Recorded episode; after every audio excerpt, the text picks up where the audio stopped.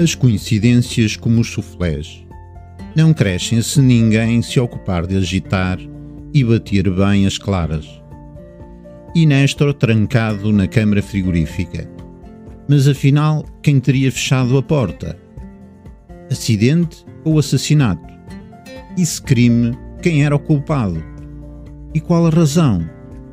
Por que mataram Néstor? Segundo se constava, ele sabia de alguns segredos, pequenas infâmias, de alguns dos nossos personagens. E nestas coisas, onde há fumo, há fogo. Mas quem é que.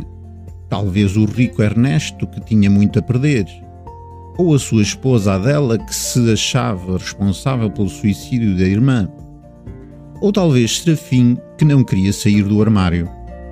Depois temos Chloe a tentar cumprir um velho sonho do irmão. E aquele título, Pequenas Infâmias. A infâmia de uma mousse de chocolate. Ou então o escandaloso sabor de um gelado de manga. Boas leituras!